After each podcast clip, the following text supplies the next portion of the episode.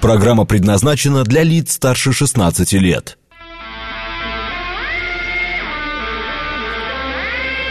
Восемь часов семь минут, среда, май, день двадцать четвертый.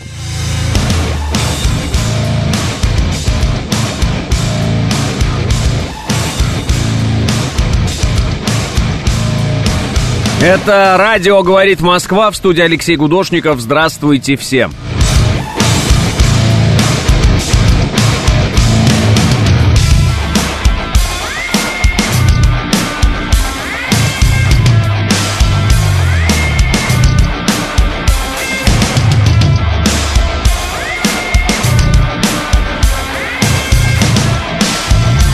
Четыре балла пробки в Москве.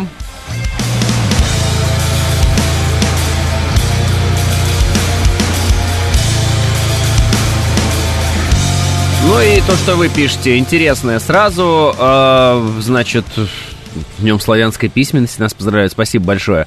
Вы были правы, говорит Нурик. Интервью дал боевик, но, мол, сами белгородцы попросили их защитить якобы от бомбежки Путина, пишет Нурик Вигажа. Но я же вам говорил, что весь смысл вот этого прорыва, который был, э, да, э, организован, этими боевиками украинскими, чтобы потом рассказать, что якобы за них мирное население России, и они там э, якобы кого-то спасают. Ну, в общем, они пытаются изобразить, что их кто-то тут поддерживает в России, вот этих вот, этот киевский режим, что, конечно, э, абсолютная чушь. Э, но э, интересного много вчера появилось по этому поводу вообще, что, что к чему. Появилось также видео Э, э, генерала Лапина, который, э, собственно, в Белгородской области в Белгородской области руководит операцией как раз вот по уничтожению вот этих вот всех украинских диверсантов. Об этом, по-моему, первый сказал Коц, вот. Ну и потом еще остальные тоже подхватили, появились видео. В принципе, я могу вам это видео положить к себе в телеграм-канал, так вот так вот и сделаю, можете э, посмотреть. Э, по вчерашнему губернатор, конечно, красава, ребята на земле молодцы, но те, кто все это освещал, провал. И еще вопрос, стоит ли населению начать сбор средств на ПТО для э, погранпунктов, пишет Панк 13. Да можем пообсуждать это все. Смотрите, для понимания просто, я так вот слушал вчера и коллег разных и так далее. Вообще есть такое ощущение, люди совсем не понимают ничего. Ну, вот примерно прям ноль. Значит, э, во-первых, пограничники это ФСБ. Это прям первое, что нужно э, понимать для того, чтобы понять вообще, как ситуация обстоит. Потому что я так понял, в большинстве своем люди этого просто не знают. И э, первое, что говорят, а почему пограничники, мол, э, пускай в Министерстве обороны ответят, что с пограничниками. А вам не в, в Министерстве обороны будут отвечать, что с пограничниками, а в ФСБ. Соответственно, тут два варианта. Либо человек вообще не знает, что говорит, либо второй вариант знает, что говорит, но говорит специально Минобороны, потому что ФСБ боится по привычке, э, а вдруг через розетку слушают, да, вот это вот все такое. Короче говоря, это первое. Второе, а пограничники имеют легкое вооружение обычно, то есть, ну, там имеется в виду какой-то автомат и так далее. В общем, они, конечно же, не вооружены, как э, там, представители Министерства обороны там, и так далее. И когда э, через погранпункт прорываются броневики колонны, ну, как бы из автомата автомата их обстреливать, ну, дело, конечно, мощное, но э, практически бесперспективное. Поэтому, когда проходит прорыв через легко вооруженных пограничников, а они подчиняются ФСБ, и уходят вглубь там на несколько километров, э, вот эти вот э, ДРГ, так назовем, а на самом деле механизированный, наверное, батальон, можно сказать. Ну, черт его знает. Сами решайте для себя. В общем-то, э, на броневиках прорываются. Ну, автоматом остановить это сложно. А что еще у пограничников из вооружения есть, если так вот откровенно, а ничего особо-то и нет. Ну, насколько мне это известно, в принципе, пограничники, они не обладают какими-нибудь противотанковыми комплексами у себя, у них нет такого снаряжения. Вот, э, и все. Соответственно, э, если кто-то вот решил прорваться, он, собственно, прорывается. А там э, нам показали, какая техника была. Это броневики. Ну, то есть, если э, вам кажется, что это не броневики, потому что это не БТР, то это вот представьте себе БТР, только другой, ну, другого производства. Э, у меня есть знакомый мой товарищ, который в 14-15 году, ну, в 15 в большей степени, э, он э, как раз-таки был в ополчении. Он мне рассказывал историю о том, как они э, группой, вот, ну, примерно до 20 человек, им пришлось противостоять одному БТРу. А, имея при себе легкое вооружение, то есть, ну, нечем было этот БТР взорвать, как бы, ну, вот нечем и все, то есть, вот есть у кого-то там пулемет, у кого-то винтовка, у кого-то пистолет, автомат, и все. Ну вот, иди и попробуй этот БТР возьми, вот, иди, давай, ну, не получится, да? Поэтому здесь такая же примерная история, и этого люди не понимают. Ну, то есть, э, те люди, которые, первое, говорят, а что это погранцы, э, значит, не остановили, что, чем там занимается Минобороны? Это вообще какие-то люди инопланетяне, потому что они даже не знают, что у нас погранслужба из, испокон веков подчиняется ФСБ, в принципе, до этого КГБ. Ну, они просто вообще дерево, вот мозгов нет. Это первое. Второе, те, которые говорят, а что погранцы не остановили, они просто не понимают, что такое пограничники и чем они вооружены просто, и все. Ну, как бы вот два варианта. Поэтому те ребята, пограничники, которые давали бой встречный вот этой вот механизированной колонне, ну, они вообще-то герои, так если откровенно говорить. Ну, просто, извините, ну, а где, как бы, из чего стрелять-то? Вот. И дальше возникают всякие разные такие вопросы, которые могут возникнуть. А может быть, надо принять законы соответствующие, а может быть, нужно э, там придумать, как пограничникам дать какое-нибудь дополнительное вооружение. Может быть, речь идет о том, что вот конкретно на этой линии, да, границы нужно сделать там э, какие-то особые подразделения. Может быть, э, теробороне так называемый. Вообще у нас традиционно ополчение, ну что-то сейчас начали называть э, теробороной зачем-то по украинскому какому-то типу. Ну ладно, теробороне дать такое оружие. Может быть, может быть, может быть, может быть. Что касается э, конкретно того, что произошло. Вот, э, значит, э, этот э, броневики прорываются через границу, через легко вооруженных пограничников традиционно, они прорываются сквозь них, заходят, начинают кошмарить село. С, с военной точки зрения а, достижений ноль вообще. Ну, то есть ты стреляешь по мирным, все понятно, с военной точки зрения ты есть никто. Некоторое время требуется для того, чтобы в этот квадрат отправить а, вооруженные силы, ну, потому что пограничники легко вооружены, мы это понимаем, и у них подчинение не Минобороны. Все, туда прибывает генерал Лапин, убивает всех, кого можно убить, э, вытесняет тех всех, кого можно вытеснить, кто-то сбежал, кто-то помер. Все, весь разговор. За эти сутки этого действа э, в истериках валяется весь интернет российский. Все те люди, которые до сих пор даже не могут понять, кому подчиняется погранслужба, э, орут больше всех. Вот, рвут свои глотки. У меня к ним теперь вопрос. Будете ли вы петь Асанну генералу Лапину или нет?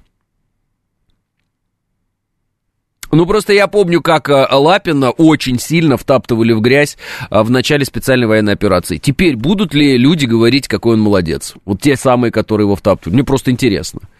Я посмотрел видео, видео вот я сейчас опубликовал тоже. Публикует, я еще раз говорю, первый Александр Коц, есть э, такой военный корреспондент «Комсомольской правды».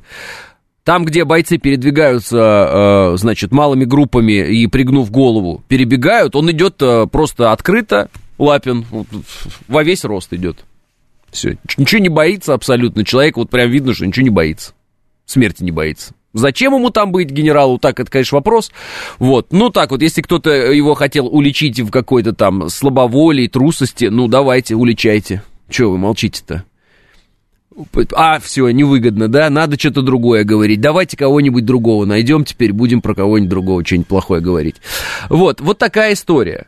Э, обратил внимание, что э, люди, которые, ну, вообще не понимают, что произошло, прям совсем вообще, даже и не пытаются узнать это у экспертов, сразу свое восхитительное мнение. И чем дальше от э, происходящей ситуации люди, тем восхитительнее их мнение. И тем они сильнее, естественно, уверены в своей правоте. Все правильно, в общем, говорите, Калибгон говорит. Ну да, спасибо большое, Калибгон. Но в данной ситуации, в данном месте пограничники не должны быть легко вооружены, я так думаю. А, а генерал молодец, пишет Калибгон Саша. Ну, может быть, пограничники и не должны быть легко вооружены. Ну так это надо сейчас решить, значит, на законодательном уровне. Это значит на уровне ФСБ, а, взаимодействие с Министерством обороны, с разными ведомствами. Надо решить этот вопрос. Но это же не решается так. Подошел человек из Министерства обороны и сказал а, пограничнику, который совершенно другому ведомству подчиняется, подчиняются. Вот тебе противотанковый комплекс. Это значит, надо обучить бойца этим противотанковым комплексом пользоваться, правильно? Правильно. И много чего еще важного и интересного нужно успеть сделать. И ну, ну как бы этим нужно заниматься. Я вообще вчера не понял, честно говоря, губернатор на самом деле красавчик, но вот в одном я его не понял. Он вдруг ему задает вопрос. Типа, а у вас нет, э, а у нас вопросы к Министерству обороны. Вот как так вот э, засечная вот эта черта ее делали и как же там прошли? И э, Гладков отвечает, а у меня еще больше вопросов к Министерству обороны. Серьезно? А вот этой засечной чертой не власти, что ли, занимаются? Я просто, ну, так хотел спросить. Ну, реально, все решили просто в определенный момент задавать вопросы именно Министерству обороны? Ну, то есть, ну, давайте, давайте, хорошо, мы задаем вопросы Министерству обороны. А, вот, э, хорошо, мы будем задавать вопросы ФСБ, мы будем задавать вопросы местной власти, мы будем задавать, нет? Мы будем задавать вопросы тем людям, которые пытаются строить свой пиар, да, собственной личности там и так далее, а, основываясь на этом э, событии. Будем или нет? Тем, кто врал и забрасывал фейками все наше э, информпространство все сутки, они как-то ответят по закону или нет? Да или нет? Ну просто вот ответы. Нет, нет, нет, нет, нет. То есть такая удобная, классная позиция. Если где-то что-то плохое происходит, то тогда давайте мы все будем орать про Минобороны. Если вдруг что-то хорошее происходит, к этому Минобороны не имеет никакого отношения, правильно? Ну, я так понял, такая фишка у нас. У нас теперь такое информационное пространство. Если где-то добился кто-то успеха, то в этом, э, значит, э, это его личный успех. Если где-то какой-то провал, а чем занимается Минобороны, вопрос? А все остальные чем занимаются? Ну вот я вот задал вопрос, конкретно вот здесь разложил. Нет? Нет. Нет, вот главное что-то как-то громко крикнуть. Ну хорошо, я понимаю, внутриполитическая борьба, я понимаю, что там есть желание у кого-то там поменяться с кем-то креслом, да, местами поменяться, я все это понимаю. Но мы в этой игре, мы не зайдем слишком далеко, я вот хотел спросить просто на всякий случай нас всех. Мы в этой игре слишком далеко не зайдем? Нет такого ощущения, что это немножко, ну, как бы, странновато? А, я читал, что защитная полоса глубже проходит. А, не проходили они ее, пишет Илья. Ну вот вопрос, соответственно. Можно проще. А, группа из военных, экипированная, со связью с погранцами и правом принятия решений без созвона с Москвой, и не надо законы придумывать, пишет Панк 13. Но опять же, это решение межведомственное. А мы в самом начале специальной военной операции узнали некоторые тонкости, да, э, межведомственного общения. Вы знаете, что в самом начале были проблемы очень большие с э, тем, как вот Росгвардия координируется, например, с Министерством обороны, да, ну, подразделения просто вот на месте люди. Эти росгвардейцы, у них одна связь, вот Минобороны, у них другая связь, вот ребята из ФСБ, у них третья связь, и все вот такое. И об этом писали э, военные корреспонденты, тогда говорили, у нас есть такая проблема, координация межведомственная. Как бы это, это решать надо не а, в интернете крикнув. Да, это решается на другом совершенно уровне, правильно? Правильно. Но я понял, что есть такая фишка. Вот в современном мире информационном появилась такая фишка. Если не знаешь, что говорить и не знаешь, кого обвинять, просто кричи в сторону Минобороны. Сразу. Ну, прям сразу, и все. Вот. А где Минобороны? Чего не происходило, без разницы. А Минобороны занимается своими прямыми обязанностями, уничтожением врага занимается на протяжении фронта в тысячу километров. Вот э, а Минобороны занимается тем, что организует ракетные удары по местам скопления противника и местам скопления техники противника и снарядов противника вооружения. Почему-то, когда произошел взрыв в Хмельницком, который был похож на атомный по размерам, ну, он был не атомный, естественно, да, ну, ядерный имеется в виду, э, никто не кричал, ой, спасибо, Минобороны, большое спасибо, как здорово, что вы уничтожили все эти снаряды там, что эти снаряды не приедут на передовую, что теперь нашим бойцам будет легче, как же хорошо, что вот этот весь след от того, что там взорвалось, ушел на Польшу. Ну где, где эти благодарности? Нет, все молчат. Все молчат. А, в Павлограде разнесен склад, огромный абсолютно, там фейерверк был не хуже, чем в Хмельницком. Где разговор об этом? То есть все как должное воспринимается. Уничтожение Патриота, ну кто его уничтожил? Ну скажите, кто его уничтожил? Вы что ли уничтожили? Я его уничтожил. Ну кто этим занимается? Ну это сидят у нас, значит, РВСН, правильно? Ну, РВСН, это что, это армия или не армия? Это наши войска или это не наши войска? Ну, не, не, не в смысле армия, как там, пехота и так далее. Ну, то есть, это вооруженные силы Российской Федерации или нет? Да. Чем они занимаются? ВКС у нас работают просто этими упабами, утюжат все вообще, что можно утюжить. Ну, там все НАТО уже вложилось с той стороны. Все уже, уже не знают, что послать. Уже сейчас F-16 пойдут. F-16 вы дупой своей сбивать будете, что ли? Кто сбивать-то будет? Наши ПВО будут сбивать. Кто наше ПВО представляет? Ну, Вооруженные силы Российской Федерации. Чем занимаются сейчас наши ПО? Сбивают эти же самолеты, эти беспилотники. Это статистика, она каждый день подается. Реально просто вот, ну, мне интересно, может быть, ну, правда, надо как-то назначить какого-то такого еще, знаете, просветителя от Минобороны людям, я не знаю. Не хватает вот как бы вот этого, э, ну, как бы, простоты подачи информации. Ну, то есть вот сухость доклада э, там Евгения Коношенкова, может быть, ну, не, не, недостаточно, ну, впечатляет людей. Недостаточно. То есть сегодня уничтожены эти, т -т -т -т, выдавленные, 70 э, лежат э, в, в земле, вот эти, т -т -т. все, поехали дальше. Может, недостаточно, может быть, каждый раз надо вот э, раздувать э, пожар победы там какой-то, да, кричать об этом везде. Ну, серьезно. У нас как? Я не понял, у нас в медийной сфере кто больше о себе кричит, тот и молодец, так что ли, или что? Ну, правда, что ли? Ну, ну правда, ну я вот смотрю, вот кто больше о себе кричит, что он молодец, тот и молодец. Все. Я все знаю, говорит человек. Ему такие, о, смотри, он все знает. Он сказал, что он все знает. Я самый хороший, а эти все плохие. О, вот он самый хороший, потому что он так сказал. Ну, хорошо, сказал, сказал. Дальше что? Поразительно, какое-то абсолютное отсутствие вот, э, э, ну, как бы, ну, как бы даже желания, ну, проанализировать со всех сторон ситуацию, абсолютно. И к чему это приведет, я не знаю, я не вижу, я не вижу в этом ничего хорошего на будущее, вот я им честно скажу. Я не вижу, что это к чему-то хорошему может привести. Я вижу, что это только к плохому может привести. Когда люди не понимают, что, как бы, ну, не будет армии, не будет ничего, ну, как бы непонятно, да, вот становится, видимо, людям. Ну почему-то, я не знаю почему. Ну, странно. А почему не вы, пишет Роман Попов? Я не знаю, почему не я, но я не стремлюсь, не, я никакие официальные должности никогда не стремился занимать и не, ну, как бы, и не стремлюсь. Вот. Я э, просто смотрю со стороны в каком-то смысле и вижу э, определенные перекосы, и мне они кажутся странными. Ну, то есть я не вижу, э, ну, правда, вот мы брали Мариуполь, да?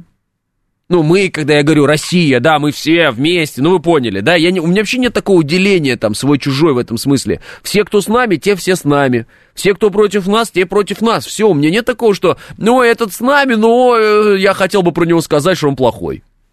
Не хотел бы я этого сказать. Я бы хотел сказать, что все, кто за Россию, те молодцы. Все. Ну вот Мариуполь освободили.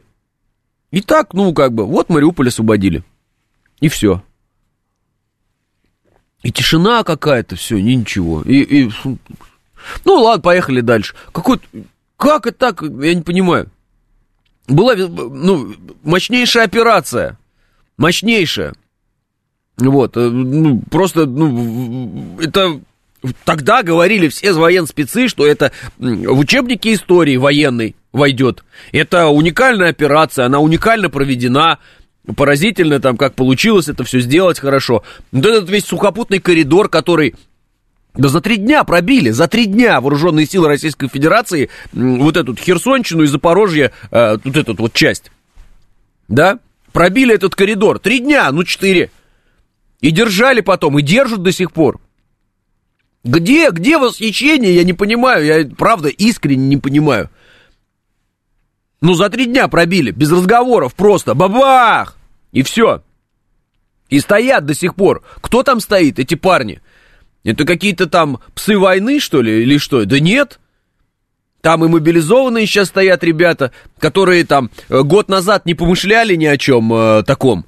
А потом сказала им родина надо, они сказали, есть, что сделаем. И пошли. Соседи наши, братья наши, друзья наши. И когда кто-то про них говорит, что они, ой, они ни о чем, только вот эти молодцы. Ну как это так? В чем прикол-то, я не понимаю. Все молодцы вообще-то, если так, ну, в сущности. Нет. Почему кого-то надо обязательно выделять и про кого-то говорить плохое? Почему надо обязательно возвышаться за счет того, что кого-то принижают? Зачем это делать вообще? Хотите кого-то принижать? Вон вам враг, принижайте его. Принижайте, говорите, ВСУ, ага-га, вообще ничего не умеют, посмотрите, что за тупая операция, что они ворвались на нашу территорию. Захватить РДК и помереть, вот это кретины. Теперь будут лежать в земле. Смотрю эти патриотические, ну, ультрапатриотические, так скажем, паблики. А, против, но они как бы ультрапатриотические, но при этом они против Z-пабликов. Такие тоже есть. Скажем, имперского толка. Смотрю целые сутки. Ба-ба-ба-ба-ба. Вот. Вас нагнули. Вам провели по губам. Вот эти вот фразы у них у всех. Вы там вообще все. Где вообще все? Где погранцы? Где ЭМО? Ба-ба-ба. Ба-ба-ба. Кадры. Трупы лежат. Разбитая техника это американская, которую Госдеп, как известно, сомневается, что она там была. Это очень смешное заявление вчера было. Все, показали, пожалуйста, вот, с квадрокоптеров, как это все разбомбили, раскидали. Показали Лапина, который на месте руководит всеми, иди сюда, БТРу, говорит, там, там едет, все, БМПшка. Все сделали. Смотрю, что ж, думаю, напишут-то эти наши патриотические, но не Z-паблики. Да, вот прям вот комментарий, вот да, я все-таки лучше думал вот прямая цитата практически, о хохлах, чем есть на самом деле. Придумал для них какие-то планы, а они-то оказались дебилами, просто ворвались, чтобы умереть в РДК. А что ты с первого дня это не понял? А что ты с первого дня это не понял? Почему, скажи, если ты такой великий военный эксперт, ну реально, великий военный эксперт, почему, скажи, человек, который не имеет отношения к военному делу, вот я на радио, это понял с первой секунды, что вся эта операция, это лишь бы пошуметь и громко заявить о себе, что якобы ты что-то там взял, для того, чтобы перебить э, взятый Артемовск. А ты до этого догадался только через сутки после того, как эту ситуацию в ноль просто наши разбили. Чего ж ты сразу-то не догадался? Ну, потому что очень хочется поспекулировать на теме. Потому что очень хочется сесть и сказать, вот там вот в Минобороны плохие, в ФСБ плохие, в Росгвардии кто-то плохой. А вот я бы, если бы на их месте бы был бы, или мой друг, то тогда бы все там были бы, тогда бы, ох, тогда бы было бы. Ну, конечно, ну, конечно. А с той стороны просто манекены, дебилы с той стороны. Там НАТО не присутствует, их нет там, они так это... Просто освещают события. А, коммерческий спутник Макс, там что-то про какой-то, я не помню, как он называется, а, снимал трое суток эту часть границы. Да? Может, он просто потому что военный, а не коммерческий. Может быть, коммерческий э, он потому, что его так называют, а может быть, он просто военный, нет? Американский военный спутник специально, наверное, снимает границу, ищет бреши и находит эти бреши. Надо эти бреши просто закрывать, и их закроют. Но максимум, что они смогли с этой историей выдавить, вот эти вот все э, враги наши, реальные враги, это то, что они легли в сырую землю, это первое. И второе, захватили РДК, и при этом потеряли кучу западной техники. Все, могут дальше, теперь, кто выжил, по счастливой для них случайности, вот, рассказывать о том, какие они герои, как они бабушек кошмарили. Все. Не они даже нанесли этот адский вред нашему обществу по сравнению с тем, э, что творили в эти дни в, информ, в информ-среде люди, которые якобы изображают, что они больше всех любят Россию. Может, они и правда больше всех любят Россию, но никак не могут понять, что когда они истерят в такие моменты, они помогают врагу. Они прям встают на сторону врага и начинают поливать грязью, всех смешивать абсолютно, все наши ведомства. А зачем? Вы что думаете, враг услышит вас и восхитится тем, как вы его хвалите, и что? Скажет, ну ладно, этого трогать не буду. Так вы думаете или как вы думаете? Я, честно говоря, даже не знаю, как вы думаете. 8.30 новости.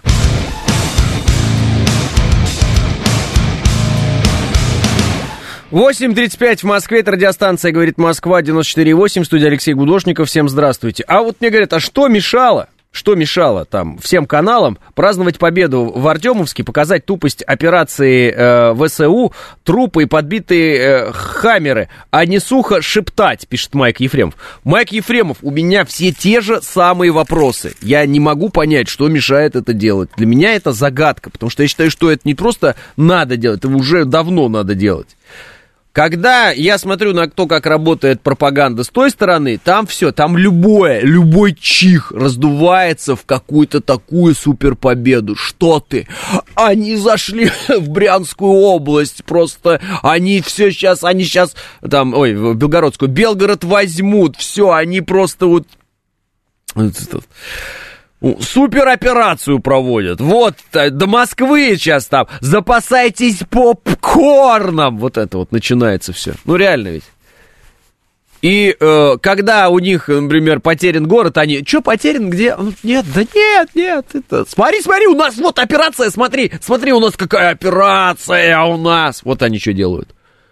У нас все с точностью да наоборот. Вот с точностью наоборот. Ой, украинцы такую операцию делают, боже мой, операция у них какая, нам всем конец, мы все умрем. Ой, Ваня уже под Москвой, смотри, чем, где Минобороны? Как? Когда мы вот города, пожалуйста, берем, все дела. А, ну город взяли, ладно. Смотри, там три украинца прорвались через границу, они сейчас нас всех разорвут в клочь. Послушайте, у нас явно, прям явно проблема с информпространством. Оно у нас украинское. Вот я вот, да, точно, все, вот, наконец-то я его сформулировал, эту идею. Господи, значит, оно у нас, вот, к сожалению, информпространство украинское. У нас СМИ раздувают э, никчемные действия ВСУ до какого-то огромного пожара, а наши героические и важные, э, да, и, этапные вещи в, в военных действиях просто подают как сухую хронику информационную. Типа, ну взяли и взяли там, ну держат и держат, да и черт с ними. Вот, у нас украинское информпространство. Все, я понял. Все, все, все, наконец-то формулировка родилась. И теперь все понятно. Теперь в следующий раз, когда вы будете слушать какого-нибудь ведущего, там, я не знаю, эксперта, и он будет как бы истерить и орать о том, какие успешные операции проводит ВСУ, а про наших не говорит ни слова практически. Вот имейте в виду, что он, может быть, и думает, что он очень любит Россию, и он российский эксперт. Вообще он украинский эксперт, так, по итогу. В итоге он все равно украинский эксперт, потому что он, он на, на их имидж работает. Что они там такие бравые победители, а мы тут ни на что не способны. Мы-то дебилы все тут, понимаете?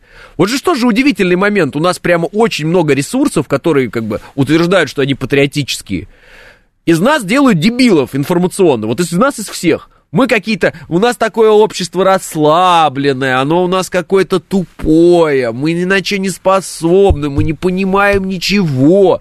Нам надо как-то мобили, мобилизацию в голове провести, да и вообще мы что-то все расслабились. А Министерство обороны у нас что не может, а ФСБ границу не держит, а оружие у нас советское, наследие доедаем, все остальное. Такое ощущение, что ты открыл блок Навального реально, а не патриотический ресурс какой-то в какой-то момент вдруг все а, патриотические ресурсы решили, что главная задача патриотического ресурса это говорить все самое плохое, что ты смог найти, и об этом надо обязательно всем доложить.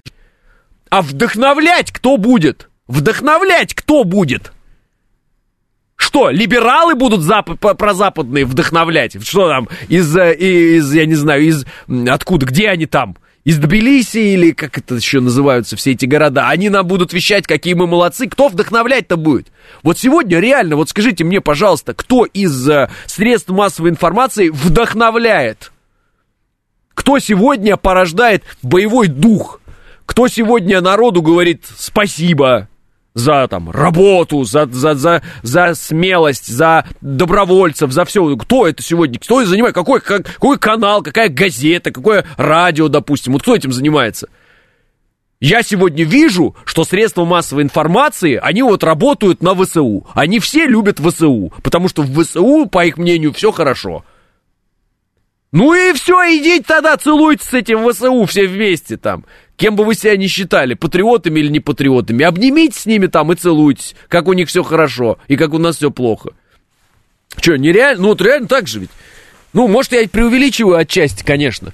Ну ведь на, ну, на то похоже. И вот это вот, я говорю, с перекривленной Хари обязательно что-нибудь сказать, типа, типа, когда вы скажете нам правду? Мы говорим вам правду. Вы не можете наладить работу средств массовой информации, при этом пытаетесь командовать армией.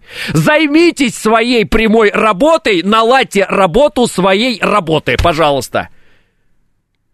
Бам! Панч, панч! Вот что, я не понимаю. Нет, правда, надо, чтобы ко мне обратилось э, Министерство обороны за помощью. Я бы осуществил эту помощь. Ну, серьезно. Я прям вот уже, не знаю, прям хоть отрежай какую-то группу людей, ходи по другим каким-то, э, там, не знаю, заходи в издания какие-то информационные, и прям, так, ну что, как у вас тут работа налажена? Давайте-ка проверим вашу работу, как она у вас налажена. А то, как Фу ты! Как юг России защищать, ты знаешь. А как новость написать из трех слов, не понимаешь. У тебя все еще в новостях лидер Украины Зеленский. Лидер! Я вот отвечаю вам, жизнь, клянусь вам, я сейчас просто столько слов выбрасываю из своей речи, если бы мы с вами вот просто разговаривали бы тет-а-тет, было бы более яркое выступление, поверьте мне. Лидер Украины Зеленский. Лидер Украины Зеленский. Пи-пи-пи своими губами. Какой лидер? Какой Украины вообще? О чем разговор вообще? Чего вы там несете все? Сидят там. Лидер Украины Зеленский никак не могут даже понять до сих пор, что Артемовск не пал, а освобожден! Освобожден он, а не пал! Пал! Это когда ты проигрываешь, тогда он пал! Ты чё, в ВСУ, что ли? Как он у тебя пал, ты придурок? Он освобожден! Нашими! Пал! Пал! Вот реально, дебилы же, ну правда, ну, ну тут не находится никаких слов. Пал! И вот, вот я вам говорю как есть. Вы сейчас вот возьмете, откроете вот просто новости, начнете читать, и наши, наши ресурсы, наши, наши, отечественные, через одного будет. Пал, пал, пал. Когда Мариуполь пал, какой он пал? Он освобожден. Что значит пал? Ты чё, в Киеве сидишь? Это он для тебя пал, если ты в Киеве. Ты придурок, ты не можешь даже понять, на какой ты стороне. Идиот. Ты даже слова не понимаешь. Если ты не понимаешь слова в своей сфере, как ты можешь руководить действиями армии? О чем ты вообще говоришь? Какие генералы? Что ты там советы свои даешь? Иди научись писать три слова в предложении, собирать их в новости, кретин. Нет? Вот, вот о чем идет разговор. И как бы это не касается вас, дорогие друзья, наш э, многонациональный замечательный народ. Это внутренняя тусовочная тема на самом деле. Как бы, о которой я говорю вот так вот, э, ну, с вами, вам докладываю. Меня это реально раздражает. Меня это реально раздражает. И вот это вот, я говорю, надменность такая, вот это вот опять. СМИ это четвертая власть, мы там сейчас всем скажем. Чего кому скажете? Ну, правда, ну, надо иметь какие-то границы, правда. Удивительно. Господи, просто одна вот эта вражья радиостанция растаскивала всех на раз вообще, пока ее просто не закрыли. Ну не всех, ну половину растаскивала, легко. Надо думать, наверное, над тем, что, что самим делать. Наверное, в эту сторону надо думать. А такое просто есть ощущение, что все решили просто, вот, смотрите, так, а кому прикопаться-то, кому прикопаться? Ой, армия, вот мы к ней прикопаемся, мы вот их будем ругать. Потому что мы-то со своей стороны выполнили все на 100%. Где аналог Ютуба, перебивший Ютуб? В лобешник спрашиваю. Прям в лоб спрашиваю. Где аналог Ютуба, перебивший Ютуб? Где он? Где охваты эти? А, ну не, ну когда операция началась, мы над этим стали работать, и сейчас у нас есть видеохостинги, которые... Где аналог Инстаграма? Где он? Где он? Кто этим занимается? Где вообще у нас защита нашего информпространства? Как мы проникаем сквозь наши отечественные старлинки на территорию Америки? Как? Почему об этом... Вот почему... Объясните мне, пожалуйста, почему человек, который этим занимался, сейчас э, единственное, о чем говорит, о каких-то новых волнах мобилизации? Где ракеты? Где, где Старлинг наш, где? Ну нет, вот, давайте мы сейчас соберем швею, мотористку, давай мы сейчас из магазина достанем человека, давай мы сейчас дадим автоматы и вперед. Что же, Минобороны не хочет собрать этих всех швей, а охранников, э, медицинских работников и журналистов и раздать им автоматы? Да не хочет, потому что нет толку от таких людей на фронте сейчас. Нет толку. Война технологическая идет. Те люди, которые отвечали за технологическое, высокотехнологическое производство, где они? Где чипы? Где? Кто? Кто отвечал за это? Кто за ракеты отвечал? Где он? Нет? Не так? Не так? Что там делает Минобороны? А ты ракеты предоставил? А ты информационное пространство такое сделал, чтобы армию как бы возвеличить, чтобы солдата русского возвеличить? Чтобы не каждая там какая-то пропердыкина, сидящая где-нибудь в, в жопном офисе своей, прорвалось, там, попивающая кофе и э, там, э, ждущая, когда сосед э, за столом за жопу ее цапнет где-нибудь, рассказывала, как армии воевать, а она занялась, чтобы своей работой, чтобы она возвеличила э, солдата нашего русского. Чтобы ребята, которых вот меньше года назад мобилизовали, которые сейчас прошли всю подготовку, сейчас держат огромный фронт в тысячу километров, чтобы о них доброе слово сказали. А не вот это вот, надменное вот это. Ну да, конечно, где они там, что там сыпятся? Ты сыпешься! Вот, сыпятся они. Ты сыпешься, что ты несешь? Зачем ты это говоришь? Вот. Лишь бы где-нибудь кому-нибудь поддакнуть. Да и ладно бы, если бы это еще кто-то реально был частью там политической игры. Когда политическая игра, я все понимаю. Там большие дяденьки между собой, ля-ля-ля. Ты вот на кухне сидишь. Твой сосед, твой брат, твой стоит сейчас на, на, на, на, не знаю, на Запорожье, например, на этом направлении. На, на Херсонщине он стоит, он, он ждет, э, в любой момент эти могут попытаться прорваться, вот этот коридор обрезать через Запорожскую. Ну там Орехов, ну вы знаете это направление. Такмак, вы все это уже знаете, вы изучили эти карты. Твой сосед там стоит, твой брат, твой товарищ, твой друг, твой сын, твой отец там стоит. Как ты можешь про него говорить, говно? Как? Что же, дебил, что ли? Ну, ведь это происходит. Ну, это происходит. Я не знаю, почему это происходит. И вот это все, ха-ха-ха. Ну, я иной раз даже думаю, что действительно для тех, кто особо надменно об этих людях говорит, им действительно надо дать и автомат, и все дела, и прям на первую линию отправить. Ну, раз такие все знатоки, ну, ну реально, а что как еще? Поразительно, если честно. И вот это, я говорю, вот самое ужасное, это вот это вот, э, надменное такое, вот высокомерное, вот это вот что-нибудь там через зубы вот такое процеживаемое про там, про, про ВДВ наш. Ой, ВДВ там... Че, реально, что ли? Ну вот до этого дошли, да? Ой, морпехи-то эти пусть сначала угледар возьмут. А ты, что ли, возьмешь угледар? Ты сейчас пойдешь возьмешь угледар, что ли? Ну вот. А чё там стоят эти, э, Маринка, как там Маринка? А ты в курсе, да, что вот на этом направлении Авдеевка, например, пятнашка стоит, этот батальон, он уже сколько лет сражается. Хоть раз, хоть один стон вы от них слышали? Хоть один стон, они хоть раз вам сказали, как им тяжело. Хоть раз вы там, я не знаю, увидели их слезы или что-то такое, или они прокричали в вашу сторону, что вы какие-то кретины. Ничего подобного. Пятнашка как стояла, так и стоит. Как воевала, так и воюет. Абсолютно стиснув зубы, 9 лет. 9 лет рубятся, мужики.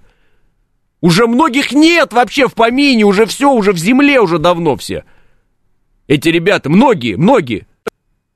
Ни слова никогда плохого, ни про Россию, ни про кого. Все в себе, все внутри. Единственная цель — убить этих, уничтожить врагов. Все. А это, вот я говорю, это какая-то вот украинская какая-то вот эта вот повесточка у нас. Я говорю, ходит прям, вот, ну невозможно ее выкорчевать абсолютно. Вот кто-то в какой-то момент решил, что вот орать на, во всю Ивановскую о проблемах это очень правильно. Это очень правильно. Ну, я не согласен с этой постановкой вопроса. Вот я считаю, что это плохо очень. И это вредит. И это формирует абсолютно неправильное отношение, в первую очередь, к нашим бойцам. Абсолютно неправильное. Как будто бы они там какие-то бездельники, которые ничего не могут, и вот ха-ха-ха там, что там они могут там. Еще что-то. Дезинформация противника, пишет Светлана. Ну, прям, да, дезинформация противника. Тогда, знаете, если мы решили дезинформировать противника, то тогда, я так скажу, некоторые переборщили уже в дезинформации противника. И уже настолько дезинформировали противника, что дезинформировали сами себя уже. Я просто вот, я обратил внимание, что в этот раз заход вот этот вот ДРГ, да, так называемый ДРГ, хотя какая-то ДРГ, ДРГ там пять человек где-нибудь в кустах прячется. Здесь, ну, реально механизированная бригада просто влетает какая-то, ну, тут там, я не знаю, ну, просто... Ладно, короче говоря, на технике же на тяжелой заезжали. Вот ДРГ, хорошо, в новостях называют ДРГ, назовем это ДРГ. Зашли эти ДРГ, ну в этот раз хотя бы это вот, э, у нас есть особо волнительные военные корреспонденты, в этот раз они хотя бы набрались терпения. То есть, значит, уже этот вопрос, слава богу, проработали, слава богу. В этот раз, слава богу. Но до этого-то за неделю что было? Или там за две, я уж не помню, за неделю. Когда Украина никуда не наступает, а по нашим данным, она пошла на Запорожье, она пошла на восток, она здесь взяла. Истерика, истерика. Итог что? Итог никуда Украина не шла. Начинают выяснять, откуда информация пошла. А пошла она от двух корреспондентов, которые в тот момент не были на месте. Так если вы не на месте, может быть, вы ничего не будете писать тогда в этот момент. Может быть, вы пока будете полагаться на тех людей, которые на месте, тех ваших коллег, которые там. Или очень хочется набить себе аудиторию, по-честному. Ну, как бы такой момент, правда? Вот вчера опять вот, ну вот, э, царские волки опять, ну, ну не царские волки, вот Рогозин. Движение в сторону Запорожья. Что, в Запорожье уже, что ли, или что? Я, ну, я, правда, не знаю, может быть и так.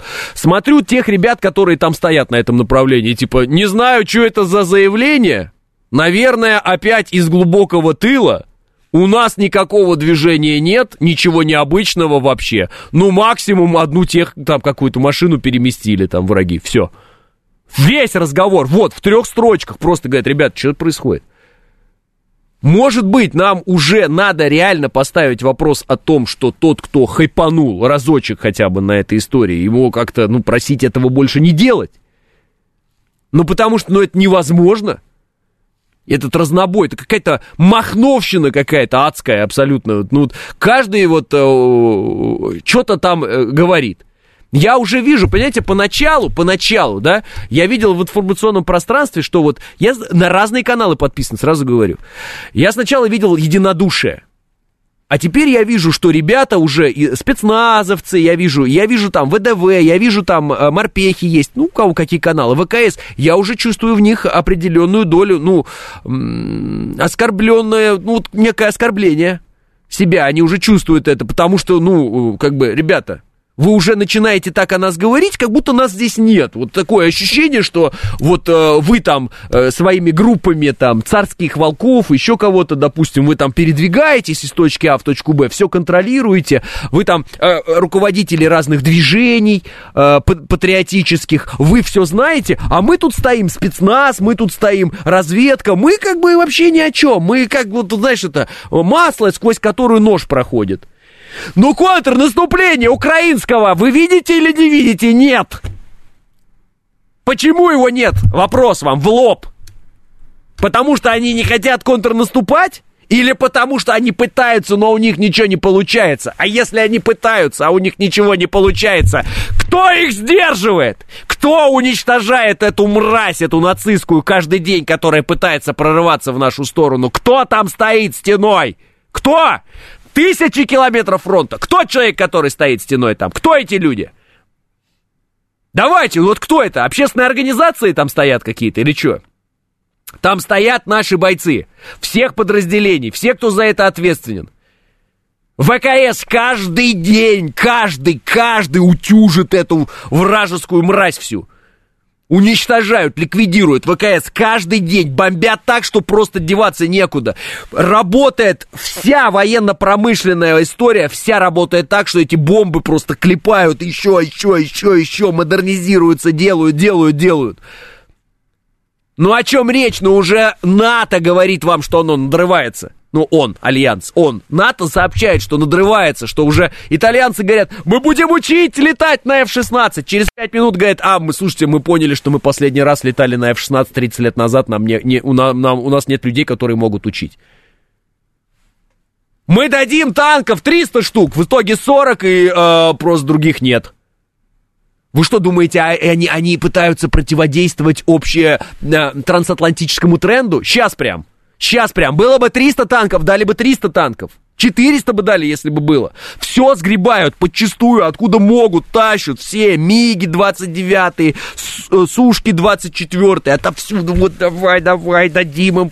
Пусть вот все. Сейчас F-16 будут тащить отовсюду. Из Греции, из Турции, откуда, где возьмут. Какой-то полуразобранный, собранный, без разницы. Главное, чтобы русские мучились как можно дольше. Страдали. Че непонятного? Ну уже, уже в лоб говорят, в лоб говорят, что они нас уничтожают. Уже в лоб все эти барели, все эти вот эти натовские лидеры уже нам это говорят. Вот, и это все, ну что, я, сидя на диване здесь, в микрофоне, или вы, сидя на диване, вы сдерживаете это все? Нет, это сдерживают наши ребята. Герои реальные, герои из разных совершенно подразделений. Наши разведчики, наши десантники, наши морпехи. Все, понимаете, инженерные войска. Кто разминирует все эти города, заминированные к чертовой матери, которые даже нет никаких карт, вот как минировали, просто их нет, потому что Украина минировала просто вот все подчистую. Кто? Кто запускает ракеты с Каспия? Кто эти люди? На Каспии флотилия наша, это моряки наши, они вообще находятся, вот Украина, вот Каспий здесь, вот кто они, почему им никто не говорит, что они молодцы? Все, вот, создали какие-то образы, которые мы будем вот, вот с этим, а, ой, с этим Азовом, этот Азов, Азов, Азов, Азов, Азов, Азов, Азов, Азов, Азов, а он такой весь Азов. Террористическая организация, кстати. Уносились, носились с этими всеми чертями. Носились, носились. Вот если бы у нас так с ВДВ носились, если бы у нас так много говорили про наших э, ребят, про, про всех бойцов, если бы наши про наших танкистов так рассказывали, которые сейчас воюют, э, не щадя себя и уничтожают эту технику, выносят. А что получается? А получается следующее. Вот у нас герои, э, а их много очень. И у них сухая сводка, вот его фотография, вот его ордена, он герой России, уничтожил столько-то техники в неравном бою, не отступив, не, не, там, не дрогнув, ничего, один. Ну, в смысле, с экипажем, естественно, своим. Отступил там, не отступил, а уничтожил технику. И все, и вот одна картинка, ну, билборд, как называемый, вот едешь по городу. Все, Почему вы не хотите о них рассказать? Почему вы недооцениваете их э, труд? Почему э, я сейчас к средствам массовой информации обращаюсь ко всем коллегам? Почему их нет до сих пор как герой? Почему они не в студиях телевизионных, эти люди? Ну почему? Почему так? Почему наши средства массовой информации делали серии интервью с азовцами, которые находятся в... Где-нибудь там находились, их содержали, этих азовцев. Что вы здесь делаете? А мы выращиваем укроп. Укроп? Да, укроп. Пара-пара-пум. Шутка про укропов.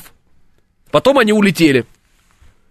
То есть вот поговорить с ними очень интересно и классно. А поговорить с нашими ребятами, а что с ними говорить, правильно? А что с ними говорить? А что, а что интересного? Ничего интересного. Про них же миф не раздували. Ты просто подумаешь, ну что там? Что там подумаешь, правда? Че, я один чувствую эту несправедливость? Я один ее вижу. Я один вижу, как э, кто-то пиарится э, просто э, тех людей, которые делают работу свою абсолютно молча и героически. Их просто, ну, как бы, не, ну, не замечают и э, при, принижают. Разве это правильно? Разве это по-русски? Разве это справедливо? 9.00 новости. Программа предназначена для лиц старше 16 лет. 9 часов 6 минут, среда, май, день 24.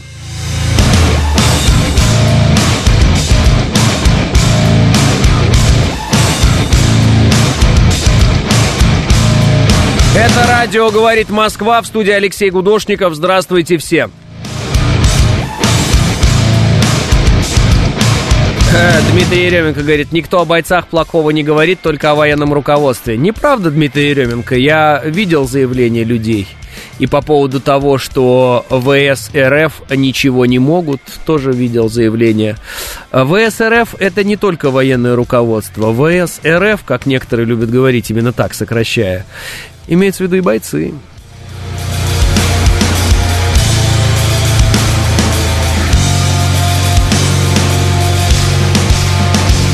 Поэтому э, все понятно, есть такой моментик, да, но знаете как, э, мне легче понять и э, ближе э, по ощущениям именно те люди, которые вчера ни о чем не помышляли таком, а сегодня они вынуждены э, были встать, потому что Родина их попросила, и они встали и пошли и делают э, дело.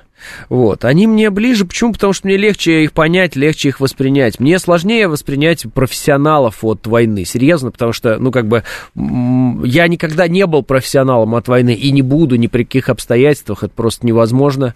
Это отдельное, да, дело, это дело всей жизни и так далее. А вот, э, э, да, тревогу человека там в определенный момент мобилизованного, его переживания, его ощущений и так далее, мне гораздо легче представить представить, понять, ощутить э, самому. И, конечно, они мне, эти ребята, гораздо понятнее, чем э, профессиональные, да, вот э, военные, которые там династийно работают и так далее. Это для них абсолютно, это их жизнь, все, они по-другому себя не мыслят вообще по-другому себя не мыслят. Эм, вот. А мне, мне ближе вот ребята а, а, простые, как бы в этом смысле, у которых совершенно иные какие-то идеи там, на будущее, на жизнь и так далее, но которые, э, поскольку там, Родина попросила, они сказали, да, сделаем. Мне, я за них больше всего переживаю, понимаете, э, ну, если так можно сказать. А, потому что нет идеологии, пишет Елена. Образ сегодняшнего героя не сформирован, СМИ действительно очень скупо и как-то десятым планом рассказывают о сегодняшних героях, вроде даже стесняются. В СССР все дети знали про дядю Степу, всем ребятам пример, пишет Елена Сергеевна. Вот неправда про СМИ, Елена Сергеевна, в этом смысле. А, рассказывают наши СМИ про героев, но только про конкретных. А, я имею в виду, вот, например, да, про героев ЧВК Вагнер рассказывают, и хорошо рассказывают, и качественно делают это, и, и так далее. А про остальных нет. Почему? Не знаю, не знаю. Вот можем подумать над этим. Почему-то вот так. Почему-то вот так. А, значит ли это, что не надо рассказывать про героев ЧВК Вагнер? Ни в коем случае надо рассказывать, безусловно. Безусловно. Ну, а про остальных-то что? Почему надо, почему про остальных молчат? Потому что они, ну, там, допустим, не, а, не профи, в том смысле, что они не выбрали это своим э, жизненным путем, да, вот, то есть для них это э, война не потому, что э, хочется, и потому, что это дело твоей жизни, а потому, что надо. Ну и что? Они от этого меньше героями становятся, что ли, или что? Ну, как бы я не понимаю. Ну вот почему-то так.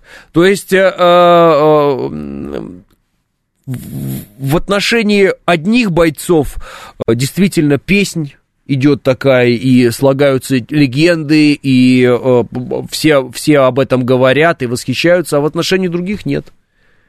Почему? Ну, я не понимаю. Что-то как-то вот средства массовой информации у нас вот, ну, ну не, не, не хотят этого делать. Я не знаю, почему они не хотят этого делать. Для меня это загадка, может быть. Э, надо как-то что-то с этим думать черт его знает. А, приезжал сейчас мимо пункта приема на службу по контракту на улице Яблочкова. Народу уже тьма, пишет Дробик Сергеевич. На сайте Царьграда есть раздел с героями, периодически смотрю, пишет Илья. Так, э, конечно, и на «Звезду» вот приходят э, к нам люди, вот есть э, проекты, которые делают, тоже люди сами добровольно делают проекты про героев, там, и про врачей мы рассказываем, которые в зоне специальной военной операции, и про бойцов, они приходили сами к нам и рассказывали, и все время это происходит. Но, как вы, вы, вы поймите правильно, Одно дело как бы профильные, да, каналы. Ну, как бы это ну, само собой разумеется, что у нас это будет, да? А я спрашиваю про в целом вот информационную составляющую, в целом, понимаете? Но для меня реально до сих пор загадка, зачем держать э, даже в виде экспертов врагов на телевидении у нас. А они есть. Вот я впрямую спрашиваю, зачем до сих пор враги на телевидении у нас рассказывают о том, а, а, просто там, о том, ну, не знаю, там как-то что-то они там про Украину говорят, про эту всю. Вот зачем у нас враги до сих пор на телевидении вообще имеют а, а, возможности, зачем они имеют а, вот эту площадку, господи, наконец это слово вспомнил, площадку, на которой они могут хоть какие-то там свои слова говорить. Даже если они как бы занимают центристскую позицию. Зачем нам их центризм лживый? Мы же видели, что вот эти все люди, вот эти вот все, да, эти на самом деле враги, ну, какие-то остались еще пока здесь, а многие из тех, кто у нас здесь мелькал на каналах и этим самым заработал себе медийность, они с началом СВО все в Киеве, у них свои программы там, они там все нам желают смерти, у них там вообще все, деньги зарабатываются только так, ну, конечно, там вливания какие финансовые, ясно. Потом просто отскочат куда-нибудь в другую сторону, и все. Для них это не проблема. Будут жить в какой-нибудь Испании, небось. Правильно? Но мы сами это до сих пор, я хочу подчеркнуть, это очень важно, до сих пор зачем-то их держим. Зачем? Типа, ну мы должны показать плюрализм мнений, узнать их мнение. Мне их мнение, ну вот я говорю как зритель, да, как гражданин, вообще не интересно более никогда. Мне их мнение будет интересно тогда, когда они начнут каяться. Пока они не каются, мне интересно их мнение. Что они могут сказать нам всем? Ничего они не могут сказать. Все. Как вот думают там, я не знаю, какие-нибудь американцы про нас. А, если американец за нас, то тогда я с удовольствием выслушаю, что он думает про нас, правильно? Почему бы и нет? Честные люди в Америке есть. Если начинается виляние, что его слушать он такой? Не нравится тебе? Вперед. Там, где нравится. Нет? С первого дня СВО каждое утро про подвиги простых бойцов говорят щиты с портретами героев вдоль дороги. Увидел там парня из параллельного класса. Оказывается, до подполковника дослужился, а начинал рядовым контрактником в Югославии. Герой России а, Андрей а, Курила пишет э, Сергей. А, да, но я к тому, что мне кажется, что этого недостаточно. И мне кажется, что медийная сфера недостаточно подключена в этом смысле. Опять же, если брать какие-то песни, если брать рэп там какой-то, еще что-то современное сегодня, да, э, безусловно, профессиональным бойцам э, много посвящено песен и так далее, мы их все знаем, прекрасно я могу их сейчас цитировать наизусть и так далее. А простым пацанам нет. Почти. Почему? Понимаете, в чем дело? Да, легко, э, легко восхищаться там э, футбольным клубом Барселона, да, вот легко им восхищаться. А ты попробуй э, из дворовой команды сколотить команду, которая в определенный момент станет, ну, если не Барселоной, то близка к ней. Ну, вот это попробуй сделать. Ведь когда мы говорим о, о профессионалах от войны, да, о тех, кто выбрал это своим, ну, как жизненный путь, как... Как призвание свое. Это вот считайте как вот профессионалы от футбола, например. Но вы же сами всегда говорили, что вам советский спорт почему нравился больше? Потому что любители, ребята какие-то, да, которые, ну как, они, конечно, профессионально готовились, но имелось в виду, это не те люди, которые там деньги огромные получают или э, еще что-то, ну, любители. Любительские команды вдруг давали джазу профессионалам, давали прикурить, так сказать. Ну разве это не та же самая история? Вот история про э, ребят, которые были мобилизованы, которые сейчас, и об этом говорят все бойцы, находящиеся на передовой, они сейчас их невозможно отличить. Где мобилизованные, а где не мобилизованные. Они все уже бойцы э, вооруженных сил Российской Федерации. Они все выполняют боевые задачи одинаково. Они э, поднаторели уже там. Разве это не история о том, как э, простой э, парень дворовой, ну да, хорошо, за его плечами там есть, э, допустим, там, несколько лет в армии. Но, тем не менее, как простой парень, который уже занимался совершенно другими вещами, вдруг вспоминает что-то, ну, это прям кино, ну, как вы не понимаете, даже вот, ну, подра... это не кино, в смысле, это драматизм кинематографа, да, вот такого уровня, литературного уровня драматизм, когда человек уже, ну, ну вот, Господи, э, фильм, там, не знаю, захват он называется или как, когда э, повар, ну, кок на, э, на корабле, что-то готовит, Кейси Райбик его зовут, ну, этот Стивен Сигал играл его. И все такие ходят вокруг там его как-то, с ним общаются так. Да пофиг на тебя вообще, кто-то такой есть. Вот. А потом выясняется, что он специалист, а уже просто, ну, как бы, ну, не хочет э, заниматься именно военным делом, хочет вот готовить еду. Ему нравится готовить вкусную еду бойцам. Но в какой-то момент, когда там э, вдруг захватывают этот э, корабль, он берет и делает дело, да, ну вот, условно, американцы любят такие сюжеты, не знаю, там, э, как он там, великий уравнитель, вот еще что-то, тоже вот там отставной военнослужащий, который там пришел в магазин купить гвозди какие-то, а оказалось, что... Вот. История про Данилу Багрова, который, ну, там служил, там. Где служил? В армии.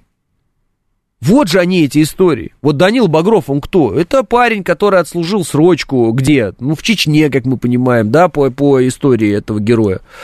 И потом вот он вернулся с этой срочной службы в Чечне, э, дает там интервью вместе со своими ребятами. Ну, там же не интервью, он вообще, он вернулся, непонятно, что раз какая-то площадка, что-то снимается. Кто пустил этого придурка, он никому не нужен особо, он так вот слоняется, что-то какие-то дела происходят. Тут брат, оказывается, киллером работает, какую-то работу нашли себе, вот эту грязную, еще что-то. Вот. Простой парень, но когда надо сделать дело, в итоге он вообще оказывается в Америке, на Уолл-стрит, и находит э, корень зла, из-за чего все это происходит, и как бы, выясняется, что э, водитель Бен в Америке, водитель грузовика, точно так же страдает от э, вот этих ублюдков с Уолл-стрит, как и э, тот же самый Данила Багров, находящийся там в Москве или в Санкт-Петербурге, ну, в зависимости от серии. Все то же самое, простые люди страдают. Вот он простой парень. Вот она справедливость какая-то, вот э, какая-то в народном смысле этого да, слова. Ну, не знаю, ну вот не хотят и все, вот не хотят и все. Ну, понимаете, легко восхищаться профессионалами, легко. Это просто и, э, и легко. Все. Ну, конечно, а что вот, выбрал, я болею за Реал. Ну, что ж не болеть-то за Реал? Конечно, болеть за Реал, оно до удовольствия, безусловно, особенно, когда самое лучшее время у него было. А я болею за Барселону. А, ну, понятно. Ты молодец. Ты молодец. За Барселону и я могу болеть в любой момент. Куплю сейчас майку 10, на ней будет написано Месси, буду болеть за Барселону. Не знаю, Месси играет еще в Барселоне, не суть. Он убийца и беспредельщик. Вы сейчас посмотрите оба фильма, радикально меняется образ героя, пишет Елисей. Нет, не меняется образ героя. Я изначально понимал, что образ героя именно так описался. В принципе, Балабанов создал фильм, а, который не собирался создавать. В том смысле, что он хотел показать как раз э, героя потерянного, э, и ненужного, и не умеющего ничего, кроме как убивать. Но каким-то странным образом так получилось, что, видимо, Балабанов абсолютно не резонировал с народом, и то, что он хотел показать как э, бессмысленность и беспощадность и беспредел, оказалось э, в глазах народа справедливостью, правдой и честностью. Э, поэтому э, я раньше говорил, что фильм «Брат» и «Брат 2» это э, Балабанов гений сделал такие фильмы. А потом я все-таки пришел к выводу, что гением в этом смысле был э, Сергей Бодров который вот этот образ э, Данилы Багрова таким каким-то сделал магическим абсолютно и уникальным, что он даже своими, своим несовершенством и своими минусами огромными почему-то привлекал и, э, и почему-то он становился героем. То есть это удивительное дело. Вот любой другой актер бы это все играл, скорее всего, получилось бы что-нибудь э, в стиле Балабанова всех остальных фильмов. Я думаю, что все-таки фильм «Брат и брат 2» вот в итоговом виде, в котором мы имеем, и в том виде, в котором мы этот фильм любим, они такие, потому что так сыграл Сергей Бодров. Реально. И я потом смотрел еще интервью Сергея Бодрова, и знаменитые его слова про армию, что про нее плохо говорить нельзя. Типа, это наши ребята, про них плохо говорить нельзя, я считаю, и так далее.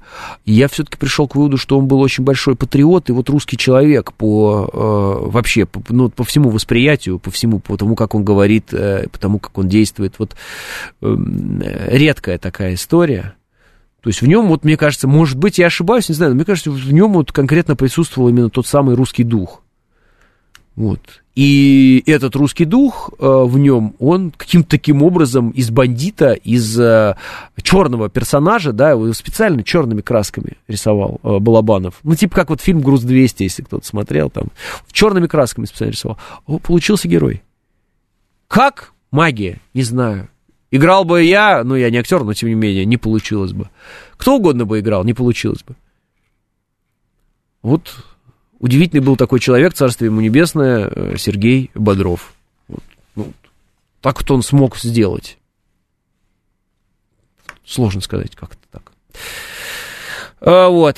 А, а где интервью э, Баг, э, Багров беспредельщик, он убивал только... А где, интересно, Багров беспредельщик, он убивал только негативных персонажей, как и во всех боевиках, пишет Серк.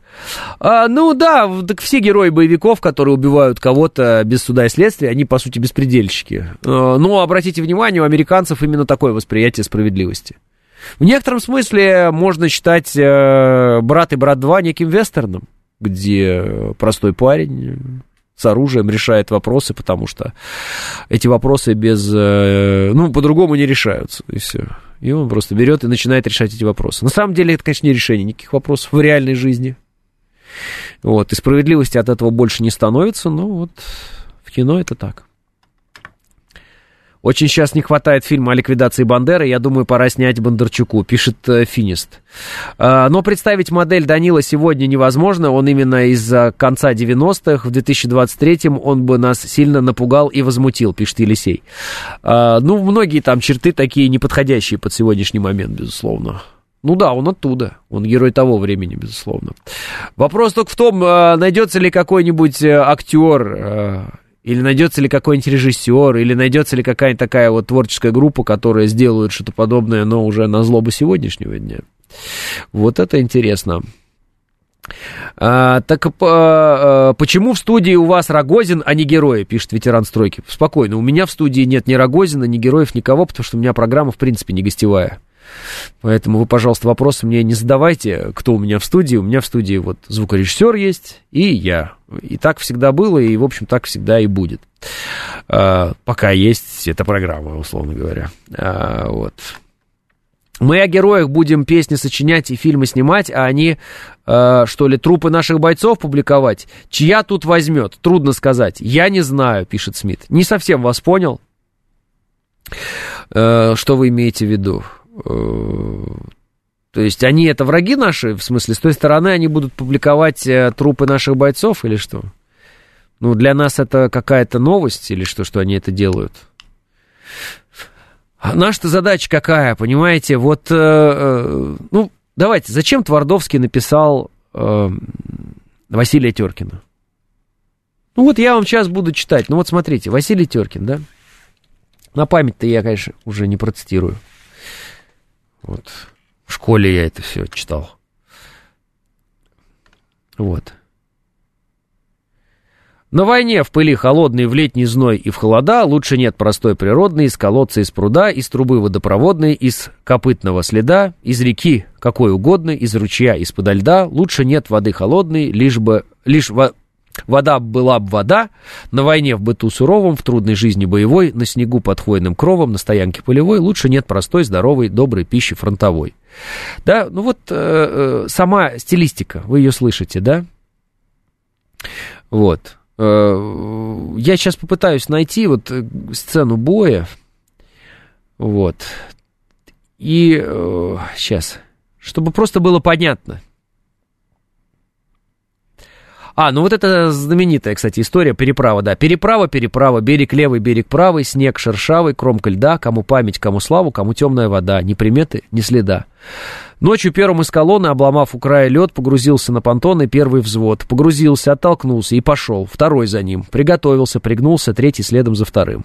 Как плоты пошли понтоны, громыхнул один, другой, басовым железным тоном, точно крыша под ногой. И плывут бойцы куда-то, притаив штыки в тени, и совсем свои ребята сразу будто не они. Сразу будто не похожи на своих, на тех ребят. А, как-то все, все дружнее и строже, как-то все тебе дороже и роднее, чем час назад. Поглядеть и впрямь, ребята, как по правде, желтород, холостой ли он, женатый, этот стриженный народ. Но уже идут ребята на войне, живут бойцы, как когда-нибудь в 20-м их товарищи отцы. Тем путем идут суровым, что и 200 лет назад проходили с ружьем, э, проходил с ружьем кремневым русский труженик-солдат. Мимо их висков вихрастых, возле их мальчишек глаз смерть в бою свистела часто, а минет э, ли в этот раз? Налегли, гребут, потея, управляются шестом, а в воде ревет правее под подорванным мостом. Вот уже на середине их относит и кружит, а вода ревет в теснине, жухлый лед в куски крошит. Меж погнутых балок фермы бьется в пене и в пыли. Ну, я могу дальше это читать, но мне как кажется, вы тоже можете почитать. Вот э, э, зачем писать э, таким простым слогом, Зачем писать э, в таком, ну, кто бы даже сказал бы, веселом до определенной степени ключе, вот именно сам, сам э, слог, сам, сам, сам ритм, да?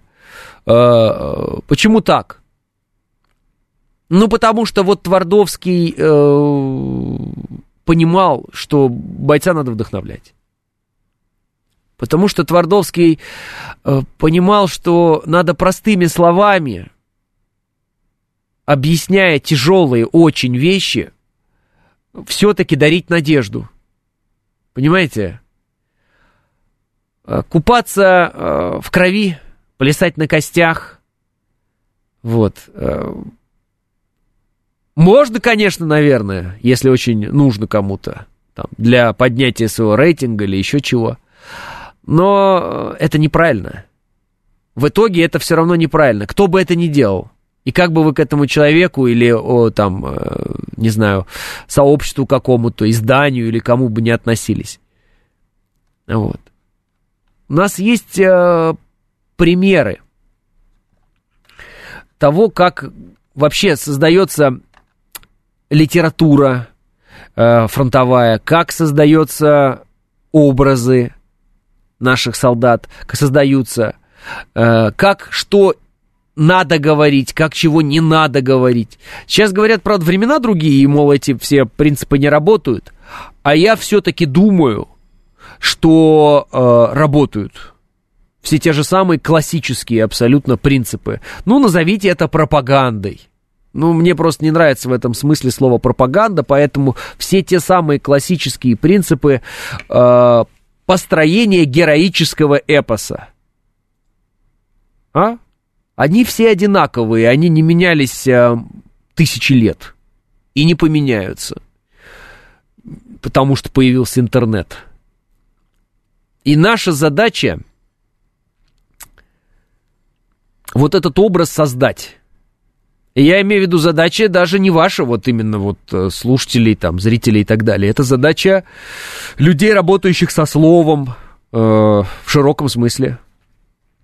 И э, мне кажется, может быть, а может быть так оно и есть, что пока люди, работающие со словом, этого не осознают. Им кажется, что хроникальные, максимально натуралистичные вещи с э, вот погружением в вот эту ежесекундную правду, это то, что нужно. Нет, без этого, конечно, никак. Уйти от правды э, не получится и нельзя, этого не нужно делать. И без новостей никак не обойдешься. Но новостями образ героический нашего солдата не создашь. Нужны люди, э, которые умеют осмыслять большие вещи, а не просто кричать там на фоне чего-либо или кого-либо. Вот о чем идет разговор. И эти люди, они должны уже такие проснуться и начинать это делать. А, во всяком случае, я бы их очень об этом просил. 9.30 новости.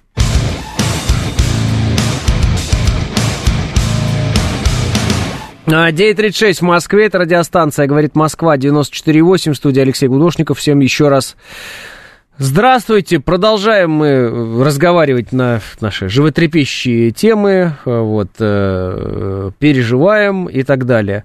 Вот э, мне э, слушательница написала, э, Следующее. А, Алексей, вы знаете историю создания а, Василий Теркин? Произведение написано по заказу в качестве искупления за другие стихи, тяжелые, критически неугодные. Например, «Я убит под Оржевом».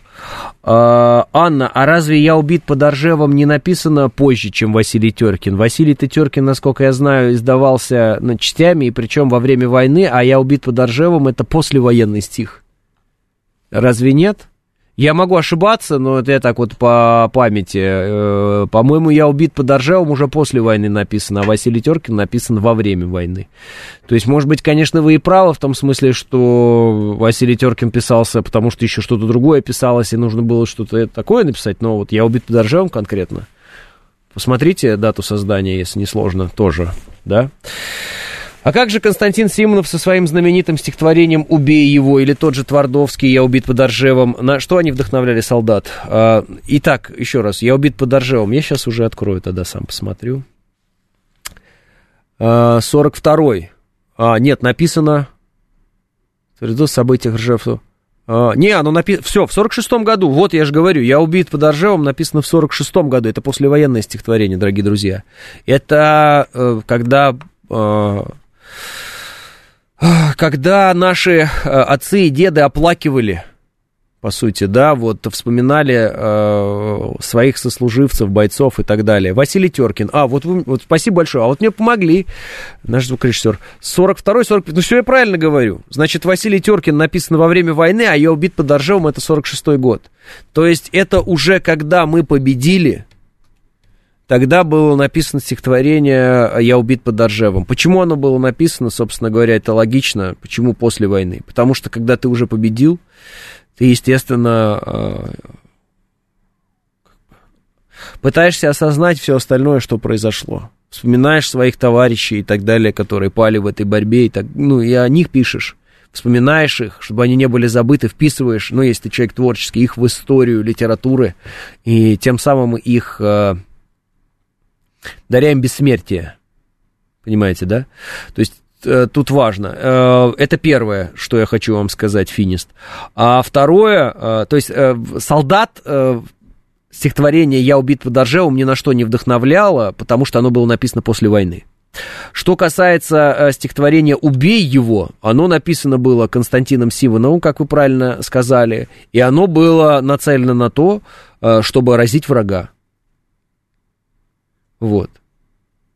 Но я не знаю ни, ни одного стихотворения, которое было бы в ключе э, «все очень плохо» и «мы все умрем», а гитлеровские войска лучше вооружены, они вообще молодцы, и э, какую дерзкую операцию по прорыву нашей э, границы до Москвы они организовали. Эх, какие восхитительные танковые клинья э, у Гудуриана. Ни разу такого не слышал стихотворения ни одного. Может быть, я где-то что-то пропустил, может быть, надо было на немецком искать стихотворение или чего. Такого вот я не видел. Понимаете, да? То есть, если кто-то сегодня вдохновляет на то, чтобы разить врага, я это понимаю. Если кто-то поднимает боевой дух солдата, бойца, офицера, э, слегка веселым таким, да, э, как вот Василий Теркин, чем-то, ну таким, как бы мы все понимаем, что речь идет об очень тяжелом, но специально немножечко это делаем, ну, с песней, что ли, ну вот как песни, вот как этот фильм э, «В бой идут одни старики». Я же рассказывал эту историю. Я один раз э, на радио также, вот, ну, не помню, в этой студии или предыдущей студии, неважно, я сказал, что, я говорю, я посмотрел фильм «В бой идут, не старики», это какой-то плакатный фильм, который вообще ни о чем. Что-то они поют, там война идет, они поют все это. Поют, что-то пляшут, какая-то чушь, сказал я тогда. После этого э, умные слушатели, посвященные, да, в эту тему, они мне написали, а почему так говоришь? А вот что говорил по этому поводу Покрышкин. И тут э, кидают мне цитату, я ее потом перепроверил. На память попробую произвести. Ну, в общем, смысл такой. Э, Покрышкин говорит, да, вот так она и выглядела война. Про фильм «В бой идут одни старики». И я такой думаю, да как это такое может быть? Ну, потому что мы что, смотрим все «Спасти рядового Райна», правильно? Вот это вот все, натурализм и э, наматывание э, кишко, кишок на э, траке, это все американцы очень любят. Это их стилистика, обратите внимание на это. У нас фильмы о войне очень тяжелые, но не про вот это, не про натурализм, а вот давайте показывать, как человек будет биться в агонии и так далее. Конечно, когда ты смотришь «Азори здесь тихие», и тот кадр, когда вот, ну, просто болото засасывает, да, ну, это, это все ужасно абсолютно. Но э, как бы вот эта история... Ой, что-то я вспомнил, как-то что-то у меня вообще мысль ушла, теперь вспомнил кадры эти все. Ну, в общем, прав бой идут одни старики, вот я говорил. Вот. Видите, оказывается, фронтовики об этом фильме, тем более не просто фронтовики, а, извините меня, Покрышкин, да, это мировая величина абсолютно в военном деле, это супер-ас, о котором все знают. Ну, кто не знает, тут дурак, значит. Вот он высоко оценивал этот фильм. А фильм, ну, песня, песня, все приходящее, все уходящее. А музыка, она вечна, понимаете? Вот мы будем петь. Раз кудрявый, клен зеленый, лист резной. Ну, надо вдохновлять бойца. Ну, как э, не понимаете, что э, сражение, э, ну, оно идет не только на поле боя, оно идет в головах, оно идет в сердцах, оно идет в душах. Но если в душу плевать солдату, но если ему все время говорить, что он ничего не может, но если его, сравнивая с другими бойцами, принижать, а этих возвышать, ну, руки опустятся у бойца. Ну, разве так можно? Так нельзя. Так нельзя. Просто нельзя и все. Надо придумать, значит, другие какие-то формы мотивации одних бойцов, других, но не такие. Когда одних втаптывают в грязь информационно, а других возвышают. Так нельзя. Это нехорошо. Вот. А э, мы находимся в ситуации, когда э, а, ну, уже можно говорить, сотни тысяч наших ребят оказываются э, в восприятии наших СМИ второсортными какими-то ничего не делателями, которые стоят на месте и вот э, там э, только зря землю коптят. Понимаете, о чем я говорю? Вот. Так, так не должно быть. Это неправильно. И почему этого не понимают э, люди, гораздо дольше работающие в сфере средств массовой информации, чем я? Я их ребенком еще смотрел там по телевизору и так далее. Я без понятия вообще. Я правда не знаю, почему они этого не понимают. Для меня это загадка, я не могу ответить вам на этот вопрос, меня можете даже об этом не спрашивать. Я не понимаю. Черт его знает. Так э, в быту такая же штука. Бабы и жены своих мужей гнобят с ненавистью, пишет Александр. Ну, может быть, э, такое и есть.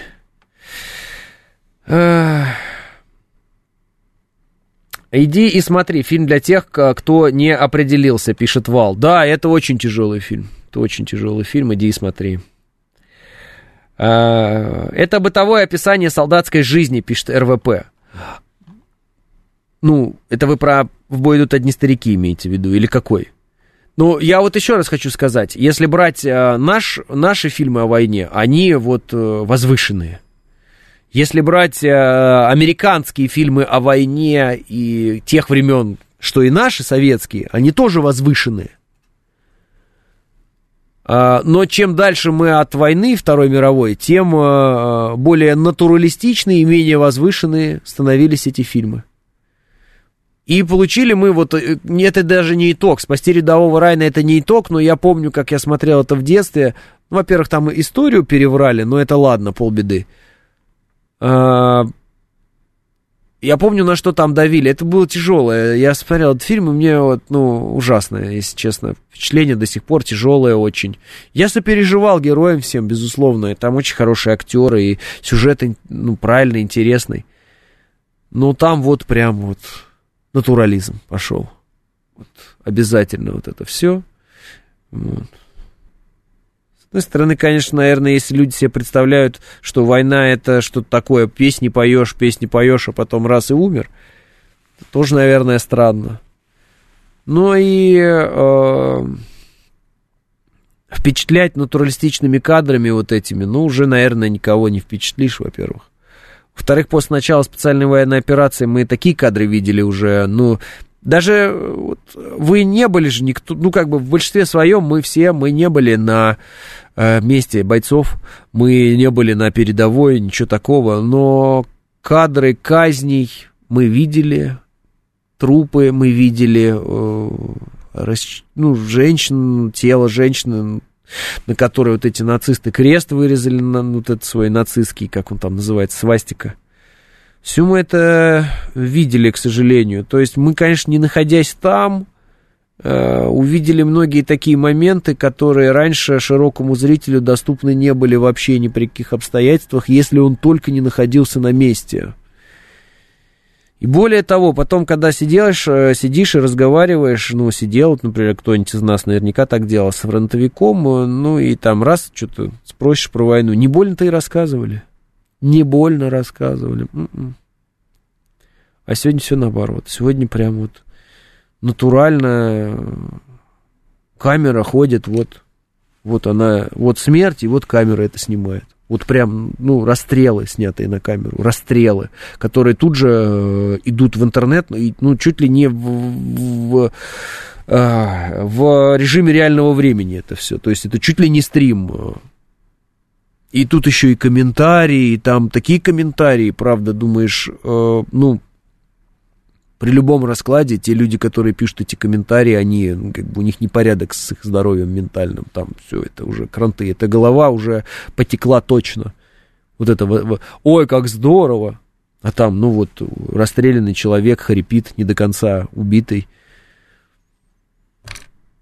Ну, как кому это, кроме грязных садистов вонючих, может понравиться? Кому это может понравиться? Кто и может этим восхититься, кроме грязных, поганых садистов, извращенцев, которые, я не знаю, может, от этого испытывают какой-то восторг, или у них, может, там, приливы какие-то сексуальные, там, я не знаю, ну, то есть это ужасно, это вот.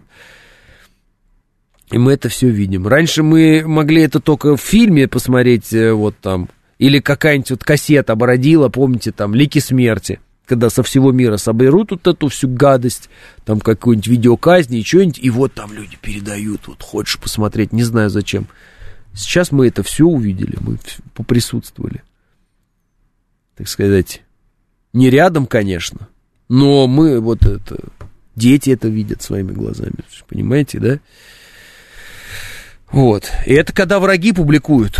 А еще мы увидели то, как мы публикуем на фоне наших бойцов убитых э, что-нибудь. Тоже мы такое увидели. С одной стороны, конечно, пробуждает это видео спящих, безусловно, которые сидят, и им кажется, что там, имбирно-пряничные латте везде. А с другой стороны, думаешь, тут, э, ну, а, а слов нет больше. А слов нет. А типа, а, ребята, а это как?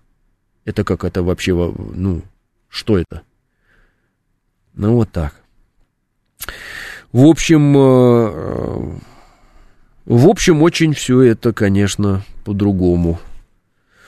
И задача-то стоит все-таки как- как-то при этом всем собраться эмоционально всем тем, у кого тонкая духовная организация в любом случае, все люди творческие, у них тонкая духовная организация, собраться и найти в себе э, вот этот стержень творческий, и этот стержень творческий, так скажем, все это творчество свое, все это вот то, что увидел, то, что узнал, то, что пережил, все это превратить в э, произведение, ну, искусством громко сказано, но, по крайней мере, творческие какие-то вот такие произведения – которые своей главной задачей будут видеть э, вдохновление бойцов, чтобы у них дух не падал, чтобы они знали, что э, мы за них переживаем, что мы рядом, что мы помогаем, что мы э, их ценим, что они для нас герои, что мы, э, если где-то у них что-то не получается, переживаем за это как за себя, а не там с каким-то надменным смешком вот про них говорим, что у них что-то не получилось. Э, что мы их не осуждаем в их слабостях, вот, и поддерживаем их в их э, героизме абсолютно. Но мы их не осуждаем в их слабостях. Понимаете, о чем я? Потому что, ну, легко вот так вот, ну, я говорю, сидишь здесь вот так вот и там, а, этот там трух, струхнул где-то. Ну, я не знаю, если вот на меня танк попрет, что я буду делать? Ну, как бы 99% э, оцепенеешь от страха. Если танк вот так на тебя идет, что ты сделаешь? Вот ты, с авто... вот ты стоишь на, на границе с автоматом, ты парень, да, э, ФСБ, например, да, ну, по границе это ФСБ. Ты стоишь с автоматом, и летит э, бронеколонна на тебя. С пулеметами, со всеми делами, с гранатами, с ПТР, ну, ну, этими противотанковыми комплексами там, ну, переносными. Летит. Ты с автоматом. Автомат Калашникова. У тебя один рожок. Ну, ладно, два. А еще, ну, может, один, не знаю. И чё? В свисток свистеть, как бы, вот, ну, как бы, что ты будешь делать? Вот вопрос, понимаете? Вот. И что, вот, и, и сейчас прям найдется человек, который вот мне сейчас вот, например, напишет, а я бы встал бы прям, путь бы преградил этим, э, там, бронемашинам бы, и они бы сквозь меня бы не проехали. Проехали бы, проехали бы они бы сквозь тебя. Вот. Потому что против э, такой силы нужна совершенно другая сила по масштабам, и она и была применена в итоге. Три рожка в караул, но это, конечно, не важно, пишет Панк 13. Ну да. Э, сейчас человека вез, гражданин России уже пять лет не было здесь, очень э, плохо отзывается о Европе в плане экономики, что там на самом деле все так плохо очень стало, хотя на самом деле люди все понимают и нашего президента и в первую очередь поддерживают, и он собирается уже совсем переехать сюда, пишет Саня Ярославский. Да, может быть такое. Я думаю, что больше всего на Западе сегодня людей, мне кажется, адекватных смущает даже не падение уровня жизни. Как бы, когда мы говорим о падении уровня жизни у них, э, ну, зачастую есть очень простой аргумент. Их падение уровня жизни, оно упало просто, если то оно упало до нашего там, или падает, но все равно, как бы, э, нам нечем похвалиться с точки зрения нашего уровня жизни, что у нас тут прям райские сады, а они прям там упали, упали и нищие ходят. Такого нет. Они беднеют, но их бедность все равно еще не бедность по нашим, э, понимая, в нашем понимании. Нет, я думаю, адекватных людей на Западе сегодня пугает вот тот, то направление, по которому Запад пошел. А это направление называется самоубийство. Почему самоубийство? Потому что э, педофилы, э, гомосексуалист, ты, что-то знаю, как правильно говорить, вот, э, child-free, транссексуалы, ну, в общем, извращенцы всех мастей, так скажем. Ну, ладно, child-free, наверное, это нельзя назвать извращенцами, да, ну, в общем, поняли, извращенцы всех мастей и те, кто не хочет рожать детей по какой-то причине, вообще вот принципиально почему-то, не потому что не получается, а принципиально. Вот, все это, естественно, ведет к вырождению. Это объективно, это по-другому быть не может, это просто логика прямая, абсолютная статистика. Это ведет к вырождению.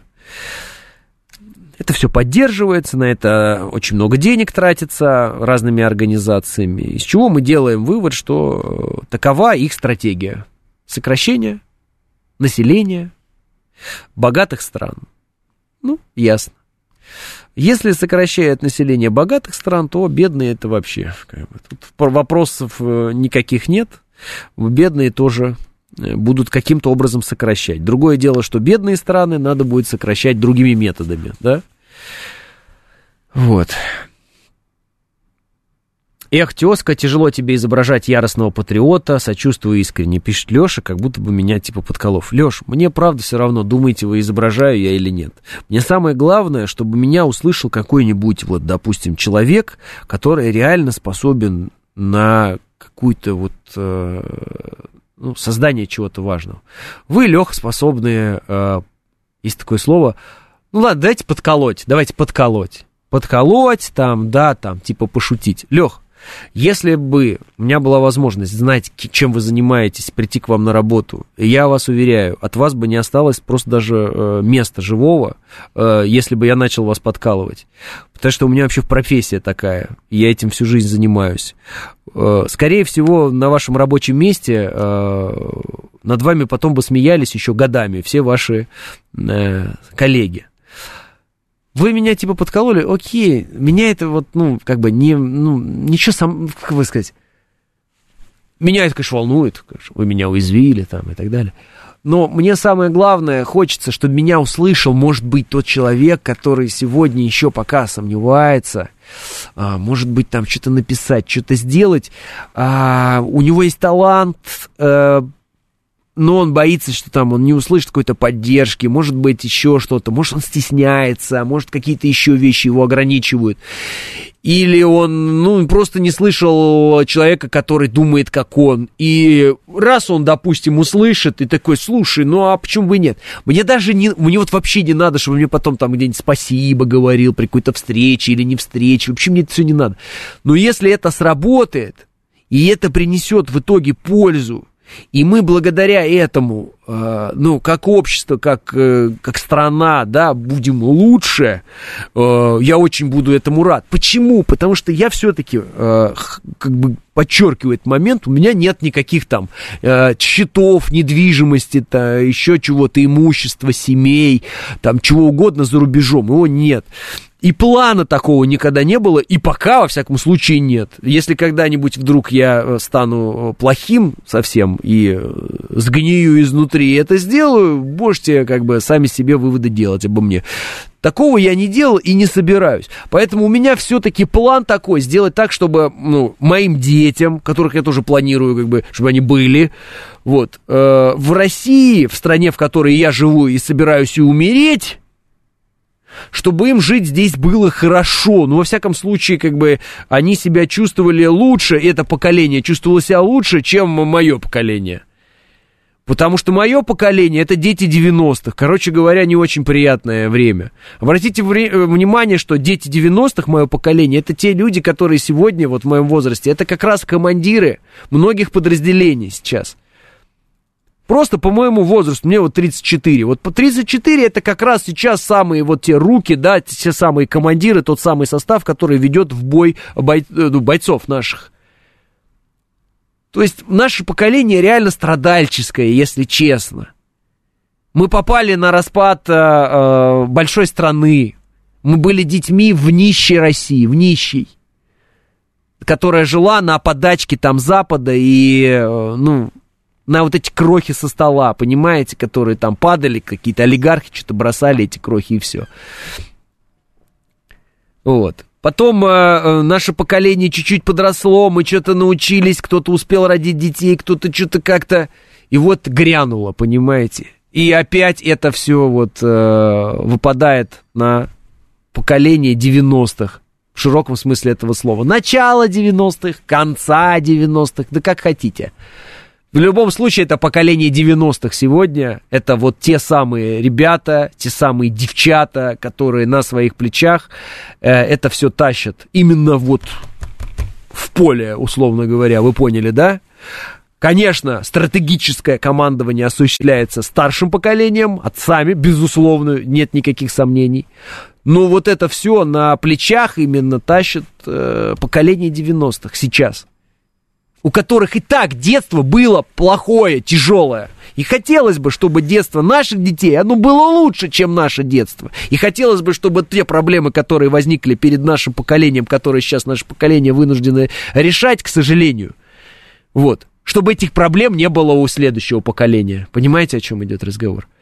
Вот и все. И тут как бы вот эти все пафосные разговоры, патриотизм, не патриотизм, их можно вообще не вести. Очень простая, доступная логика. Очень простая и очень доступная.